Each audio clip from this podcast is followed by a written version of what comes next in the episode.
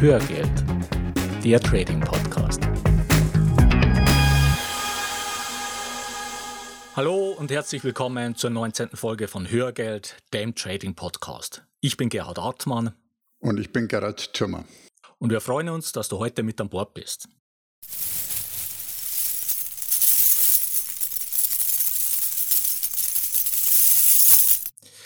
Die Anregung für die heutige Folge kommt von Pascal. Pascal war auf einem Vortrag von mir zum Thema Geld und Finanzen, den ich Anfang Mai im Rahmen der Facebook-Gruppe äh, Positive Schalter gehalten habe. Und er hat im Nachgang angeregt, ob wir zu dem Themenkomplex mal eine Hörgeldfolge machen. Und das machen wir heute. Mhm. Das heißt, wir sprechen okay. heute über dein Verhältnis zum Geld und mit welchen, ich nenne es mal, viereinhalb konkreten Bausteinen du dieses Verhältnis optimieren kannst. Und der Bezug zur Börse ist dabei ganz elementar, denn dein Verhältnis zum Geld ist die Basis, auf der du dich mit deinen Börsenaktivitäten bewegst. Und wenn diese Basis nicht solide und stabil ist, dann wird dein Börsenunterfangen auf Dauer auch nicht von Erfolg gekrönt sein. Da beißt die Maus keinen Faden ab. Wenn wir mal die Rolle von Geld in unserer Gesellschaft betrachten, dann stellen wir fest, dass Geld einen großen Stellenwert hat. Für viele Menschen ist Geld gleichbedeutend mit Erfolg, mit, mit Ansehen, mit Macht, mit, mit Freiheit und Unabhängigkeit. Und manchmal kann man den Eindruck gewinnen, die ganze Welt dreht sich nur ums Geld. Ja. Aber das war nicht immer so und es gab zwei wichtige Phasen in der langen Geschichte des Geldes, die maßgeblich zu dieser Entwicklung beigetragen haben. Die erste Phase war die industrielle Revolution, ja. die in der zweiten Hälfte des 18. Jahrhunderts von England ausgehend die anderen Staaten erfasste. Und im Zuge dessen kam es zu einer Entkoppelung von Arbeit und Broterwerb. Ja. Was meine ich damit? Vor der industriellen Revolution haben 80, 90 Prozent der Menschen auf dem Land gelebt und auch in der Landwirtschaft gearbeitet. Das heißt, ihre Arbeit diente direkt dem Broterwerb. Sie haben Nahrung hauptsächlich für sich, aber zum Teil auch für andere produziert und hatten dadurch zu essen und ein Dach über dem Kopf. Das war natürlich für die meisten nicht unbedingt luxuriös, aber immerhin waren damit zwei wesentliche Grundbedürfnisse befriedigt, nämlich Essen und Wohnen, ohne dass man dafür groß Geld brauchte. Und mit der industriellen Revolution kam es dann zu einer großen Landflucht und plötzlich arbeiteten Massen von Menschen in Fabriken, in Bergwerken und dergleichen. Ja. Das heißt, sie übten Tätigkeiten aus, die nichts mit Broterwerb zu tun hatten und damit gab es da auch nichts zu essen und in der Regel auch kein Dach über dem Kopf, mhm. sondern dafür musste man bezahlen mhm. und zwar mit dem Geld, das man vorher in der Fabrik oder im Bergwerk verdiente. Mit der Konsequenz, dass Geld plötzlich für eine breite Masse eine viel größere Bedeutung gewann. Ja, und auch der Spruch Zeit ist Geld von Benjamin Franklin stammt ja aus dieser Zeit. Ja. Äh, wir hatten das schon mal in einer unserer letzten Folgen. Und diese Denke, dass Zeit Geld ist, hat sowohl zu einer Verknappung der Zeit als auch zu einer Aufwertung der Bedeutung von Geld geführt. Ja. So, und diese zweite Phase, die maßgeblich zum hohen Stellenwert von Geld in unserer Gesellschaft geführt hat, das war die Verbreitung des Shareholder-Value-Gedankens ab der Mitte der 80er Jahre. Dieser Shareholder-Value-Ansatz ist ein Prinzip der Unternehmensführung, bei dem es darum geht, einen möglichst großen Wert, also Value für den Shareholder, das heißt also den Anteilseigner zu schaffen. Und das macht man am besten, etwas verkürzt dargestellt, indem man kontinuierlich den Profit steigert und damit den Börsenkurs. Ja. Dann sind die Shareholder, die Aktionäre happy. Und damit hat sich dieses Prinzip ja, man kann fast sagen, wie eine Epidemie über die gesamte Welt ausgebreitet. Ja, mit der Konsequenz, dass die Unternehmen immer weiter auf maximale Profitabilität und Wachstum getrimmt werden. Es geht darum, permanent den Gewinn zu steigern. Und davon hängen dann die Boni der Manager ab. Und im Grunde ist dadurch unser gesamtes Wirtschaftssystem zu einer einzigen, riesigen, ja, man kann sagen, Gewinnmaximierungsmaschinerie geworden. Ja in der es zuallererst ums Geld geht. Ja, und als ob das nicht schon genug wäre, hat sich diese Entwicklung mittlerweile in praktisch allen Gesellschaftsbereichen ja, breit ja. gemacht. Also selbst in den Krankenhäusern und Altenheimen haben inzwischen die Controller das Sagen und geben die Prioritäten vor. Hm. Hm, ja, es gibt natürlich auch Gegenbeispiele, muss man fairerweise sagen. Es ja. gibt schon noch die Unternehmen, die haben eine langfristig angelegte Vision und es ist schon zu beobachten, dass sie ihre kurzfristigen Entscheidungen nach dieser Vision ausrichten. Dafür braucht es erst natürlich mal so eine Vision. Ja. Und ich denke, es braucht auch Rückgrat. Du hast es vorhin ja gesagt, mhm. äh, die eingesetzten Manager. Es braucht also auch Rückgrat und Standing des Vorstandes, um seine Entscheidungen nicht ausschließlich den kurzfristigen Bekehrlichkeiten der Kapitalmärkte zu unterwerfen. Ja. Und wahrscheinlich tun sich da eigentümergeführte Unternehmen wie Six Vielmann definitiv leichter. Hm. Sicher Amazon ist auch ein Beispiel. Jeff Bezos hat zwar nicht die komplette Mehrheit, aber immerhin noch einen signifikanten Anteil am Unternehmen, steht aber mit seinem Namen komplett hinter der Firma. Anderes Beispiel, äh, Steve Jobs war ebenfalls einer, in meiner Wahrnehmung auf jeden Fall, der sich in keinster Weise um die Erwartungen der Analysten oder um die nächsten Quartalszahlen und die damit verbundenen Prognosen von Apple geschert hat. Ja. genau, da gibt es genug Zitate, ja. die in die Geschichte eingegangen sind. Ja.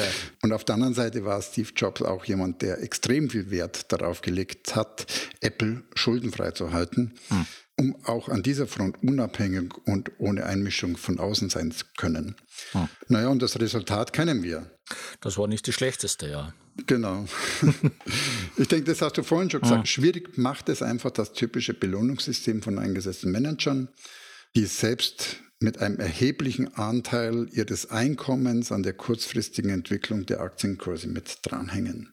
Ja, und ich glaube, ähm, eine weitere Entwicklung ist halt auch, dass ähm, ein Großteil der Manager eigentlich Söldner sind heute. Das ja. heißt, diese unternehmergeführten, an der Börse notierten Unternehmen, die sind eher in der, in der Minderheit. Und ein Söldner als Manager, der wird nie diesen langfristigen Bezug zum mhm. Unternehmen äh, mhm. aufbauen und letztendlich kriegt er dort sein Geld. Das ist leistungsabhängig und wenn er einen guten Job macht, kriegt er da sicherlich mehr. Aber wenn er keinen guten Job macht, dann kriegt er weniger oder im schlimmsten Fall die Abfindung. Ja, das heißt, ja. da ist auch kein großes Risiko dahinter. Und da ist natürlich auch schwierig, da irgendwie kurzfristig äh, gegenzuhalten oder langfristige Visionen zu entwickeln oder Rückgrat und Standing zu zeigen. Das ist alles eher opportunistisch geprägt. Mhm. Aber auch wenn also in Summe das Geld diese dominante Stellung in unserer Gesellschaft hat, so gibt es doch eine große Bandbreite in Bezug darauf, was das Verhältnis des Einzelnen zum Geld betrifft. Ja, da finden wir am einen Ende der Skala Aussteiger, Konsumverweigerer und Menschen, die bewusst so weit wie möglich ohne Geld auskommen wollen. Und dann gibt es eine große Zahl von Menschen, die eine pragmatische Beziehung zu Geld haben, für die Geld einfach nur ein Mittel zum Zweck ist, ohne dass sie dem eine größere Bedeutung beimessen. Und es gibt am anderen Ende der Skala diejenigen, für die Geld zum Lebensinhalt geworden ist. Für sie ist Geld ja. zum beherrschenden Teil ihrer Identität geworden. Ja, und manche von ihnen stellen sich und ihre Güter äh, in entsprechenden TV-Formaten auch ihren, ihren Fans zur Schau. und damit kommen wir zur ersten Kernfrage der heutigen mhm. Folge, nämlich was ist dein Verhältnis zu Geld? Was mhm. bedeutet Geld für dich und welche Redewendungen spiegeln deine Ansichten über Geld wider? Und nimm dir wirklich mal einen Stift und ein Blatt Papier. Zur Not kannst du auch dein Handy nehmen oder dein Tablet und schreib dir auf, was dir zu diesen Fragen in den Sinn kommt. Und völlig unabhängig davon, was du da konkret für dich notieren wirst, können wir sagen, du kannst nicht kein Verhältnis zu Geld haben. Das, das geht nicht, weil dafür ist Geld zu elementar für unser Leben. Ja. Das heißt, irgendein Verhältnis zu Geld hast du immer. Ja. ja. die entscheidende Frage ist in dem Zusammenhang, wie bewusst ist dein Verhältnis zum Geld? Hat es hm. sich über die Jahre irgendwie schleichend entwickelt, wie bei den meisten Menschen, oder hast du dazu eine bewusste Entscheidung getroffen? Und an der Stelle hilft dir als nützliches Werkzeug und als unser erster Baustein das neurolinguistische Programmieren, kurz NLP. Und vielleicht hast du dich ja damit schon mal beschäftigt. NLP ist eine Methodik, mit der man psychische Abläufe im Menschen verändern kann. Und in NLP gibt es das Modell der logischen Ebenen, mit dem man die Ebene identifizieren kann, auf der die Veränderung stattfinden soll. Und schauen wir uns diese Ebenen mal an. Du kannst dir das wie eine Pyramide vorstellen. Mhm. Da haben wir ganz unten auf der Ebene 1 die Umwelt.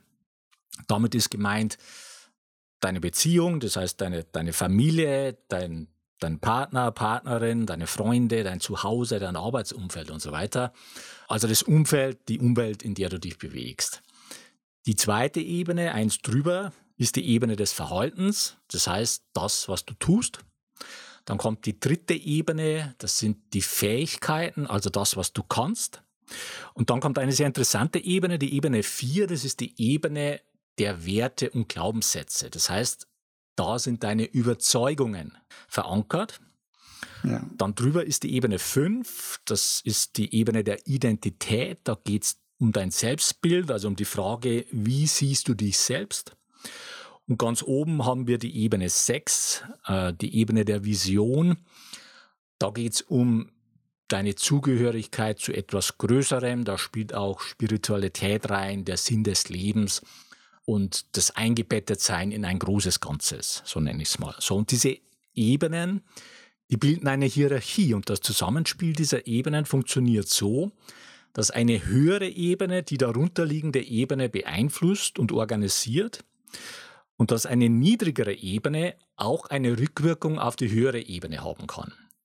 Das muss nicht so sein, aber das kann so sein. So, und auf welcher dieser Ebenen soll nun eine Veränderung bewirkt werden, wenn es um deinen Umgang mit Geld geht? Gerald, weißt du es? Naja, letztendlich möchte ich ja mein Verhalten und Handeln im Umgang mit Geld ins Positive modifizieren. Ja, genau. Es geht um das Verhalten. Das heißt, es ist die ja. Ebene 2. Und dazu setzt man aber erstmal auf einer höheren Ebene an, nämlich der Ebene 4. Und das ist die Ebene, wie schon gesagt, der Werte und Glaubenssätze, mhm. die mhm. maßgeblich unser Verhalten beeinflussen. Mhm. So, und damit kommen wir jetzt wieder zurück zu deinen Notizen. Gerald, was fällt dir an negativen Redewendungen oder negativer Einstellungen im Zusammenhang mit Geld ein? Naja, da gibt es ja genug. Also ja. an Redewendungen, äh, als erstes Geld verdirbt den Charakter. Ja, der Klassiker. Geld belastet. Ja. Hm. Geld allein macht nicht glücklich. Ja. Das ist auch so ein Klassiker. Stimmt auch. Stimmt. Ja. Aber es hilft. Es, ja. es, macht, es muss nicht unbedingt unglücklich machen. Ja, das stimmt auch. Oder aus dem anderen Bereich, eher, eher geht ein Kamel durch ein Nadelöhr, als dass ein Reich in den Himmel käme. Ja. Oder das letzte Hemd hat keine Taschen als Beispiel. Ja. Ja, also wie du schon sagst, es gibt viele Beispiele von negativer Einstellung äh, im ja. Zusammenhang mit Geld. Und wenn du solche oder so ähnliche Sätze in deinen Notizen findest, die du dir zum Thema Geld gemacht hast, mhm. dann zeigt das einfach, dass sich bei dir auf der Ebene 4 kontraproduktive Glaubenssätze verankert haben. Und diese kontraproduktiven Glaubenssätze, die sabotieren systematisch deine Bemühungen nach einem besseren Umgang mit Geld. Das heißt, der erste Schritt für eine Optimierung besteht darin, diese Glaubenssätze umzuprogrammieren. Und das kannst du zum Beispiel mit NLP tun. Mhm. Ja, NLP ist sicher eine mögliche Methode, sich den Glaubenssätzen zu nähern und sie dann auch umzuprogrammieren. Ja. Und erst einmal geht es darum, dass du dir deine eigenen Glaubenssätze bewusst machst. Hm. Dafür brauchst du zwar noch kein NLP, aber diese Glaubenssätze, die Dinger verstecken sich ganz gerne. Oder auch andersrum, wir wollen vielleicht auch nicht immer hinschauen. Ja. Und sie halten sich oft viel hartnäckiger, als wir das wahrhaben wollen. Und wenn du magst, kannst du dich ja mal bewusst selbst beobachten, und zwar indem du dich in Situationen bringst, die mit Fülle und Reichtum zu tun haben ich habe hier mal mir ein paar Beispiele überlegt. Trinkgeld als erstes. Hm. Gib doch mal bei deinem nächsten Restaurantbesuch doppelt so viel Trinkgeld, wie du das üblicherweise tust. Das wird dich erstens definitiv nicht ruinieren. Aber schau mal dabei, was in deinem Kopf passiert. Hm. Es kann zum einen vielleicht eine tolle Erfahrung sein oder vielleicht kommen Zweifel. Möglicherweise taucht der ein oder andere Glaubenssatz auf. Im Zweifel, wenn nichts passiert, kannst du ja Faktor 3 erhöhen. oder, oder wenn du sowieso nie Trinkgeld gibst, dann fang doch einfach mal mit einer, mit einer 15 Prozent an. Ja. Kommt wahrscheinlich bei jedem was anderes im Kopf, bei dem anderen muss aber nichts kommen. Ja, das, hm. das ist nicht zwingend. Das zweite Beispiel, wie geht's dir, wenn jemand gerne zeigt, dass er oder sie sozusagen im Geld schwimmt, also Haus, für der Sportwagen, Luxusurlaub und das auch zeigt, kannst du es diesen Menschen wirklich aus tiefem Herzen gönnen. Ja. So nach dem Motto, wow, der hat es geschafft. Oder kommt da ein anderer Gedanke? Äh, das heißt ja nicht, dass du es bei Reichtum genauso machen musst. Und du kannst den anderen so lassen, wie er ist und wie er mit seinem Geld umgeht. Also bei dem Beispiel ist jetzt eher wichtig, was, was passiert da in deinem, in deinem Kopf? Zeigt sich da ein versteckter Glaubenssatz? Mhm. Oder Bezug zum Trading, ein Freund erzählt dir, welche Lotgrößen er handelt und er fügt hinzu, dass er nie mehr als mit einem Prozent in seine Positionen geht. Mhm. Und du merkst, dass seine Positionsgröße um Faktoren höher ist, als du es dir mit deinen Mitteln gerade leisten kannst. Das sind mal drei Beispiele für Situationen, in die du dich mal bewusst hineinbegeben kannst und mhm. vielleicht wirst du dabei den einen oder anderen Glaubenssatz von dir identifizieren. Ja. Der nächste Schritt wäre dann, dass du dir bewusst machst, was du schon alles erreicht hast. Bitte schau dir dabei auch die vermeintlich normalen Dinge an. Du kannst deine Familie ernähren, du kannst jeden Monat deine Miete bezahlen, du hast in deine Ausbildung investiert oder bist gerade dabei. Auch da lohnt mal einen Blick drauf zu werfen. Hm. Und die Frage ist, machst du es klein oder groß? Da geht es auch ein Stück um Dankbarkeit, was schon da ist. Ja, ja absolut. Ja. Also kannst du dankbar sein, was du schon geleistet hast und kannst du das auch wertschätzen. Oder steht dir dafür irgendein Glaubenssatz im Weg? Und ein guter Ansatz kann auch sein, um deine Sichtweise zu erweitern. Umgebe dich mit Menschen, die schon dort sind, wo du gerne sein möchtest. Auf jeden Fall lohnt es sich, Zeit und möglicherweise auch Geld zu investieren und das Thema mit den Glaubenssätzen aktiv anzugehen. Welche Methode dabei für dich die richtige ist, kannst eigentlich nur du selber rausfinden. Hm. Im Zweifel probier einfach mal ein paar unterschiedliche aus. Das Angebot ist groß. Und oft ist ein Reinschnuppern über Literatur mit wenig Kapitaleinsatz möglich. Übrigens werden auch jede Menge Podcasts zu den Themen mit angeboten. Ja, es gibt auch noch viele andere Verfahren, mit denen man Glaubenssätze identifizieren und umprogrammieren kann. Zwei, mit denen ich mich mal beschäftigt habe, äh, sind zum einen Psyche von Robert Williams oder auch, was ich momentan gerade lese, äh, BHBY von Dr. Joe Dispenza, mhm. um da mal zwei zu nennen. Ja. Und du findest die Links dazu in den Show Notes. Aber wie gesagt, da gibt es noch viele andere und da ist für jeden Geschmack was dabei. So, und damit kommen wir zum Fazit für die heutige Folge. Das erste Fazit lautet, werde dir über dein Verhältnis zum Geld im Klaren. Also hab nicht einfach nur irgendein diffuses, unbewusstes Verhältnis, sondern bring das an die Oberfläche. Zweitens, transformiere deine Glaubenssätze dahingehend, dass sie einen konstruktiven Umgang mit Geld unterstützen und dass sie nicht deinen Umgang mit Geld sabotieren. Und drittens, als Werkzeuge für diese Schritte kannst du NLP nutzen oder eben Methoden wie Psyche, BHBY oder was auch immer. Ja, und wenn du fertig bist mit dem äh, Verhalten und mit den Glaubenssätzen. Gerhard, da geht es wahrscheinlich weiter mit der nächsten Ebene, der Nummer drei, wie du vorhin in deiner Pyramide ja. erzählt hast, nämlich dem Ausbau deiner Fähigkeiten. Genau so ist es. Und damit kommen wir jetzt erstmal zu unserem Pick der Woche. Wenn du das Ganze nachlesen willst oder wenn du dich für die elementaren Themen des Lebens interessierst, dann können wir dir ein besonderes Magazin ans Herz mhm. legen. Das Magazin heißt Mars und versteht sich als Impulsgeber für ein erfülltes Leben. Und jede Ausgabe widmet sich einem bestimmten Thema, das dann von verschiedenen Autoren beleuchtet wird. Und in der aktuellen Ausgabe, die heute erscheint, geht es mhm. um Geld und Glück. und, darin, und darin findest du auch einen entsprechenden Artikel von mir. So, und damit kommen wir jetzt zu unserer Bitte in eigener Sache. Wenn dir unser Podcast gefällt, dann würden wir uns freuen, wenn du eine kurze Rezension in iTunes reinstellst. Das geht ganz einfach und schnell und hilft uns im Ranking weiter nach oben zu kommen und besser gefunden zu werden und ist für uns eine zusätzliche Motivation, mit Hörgeld weiterzumachen. Und wir freuen uns auch über Likes auf facebook.com slash Hörgeld. Und wenn du Fragen oder Anregungen für uns hast oder wenn wir bestimmte Themen vertiefen sollen, dann schreib uns bitte an feedback.hörgeld.com oder nutzt die Kommentarfunktion auf unserer Webpage hörgeld.com.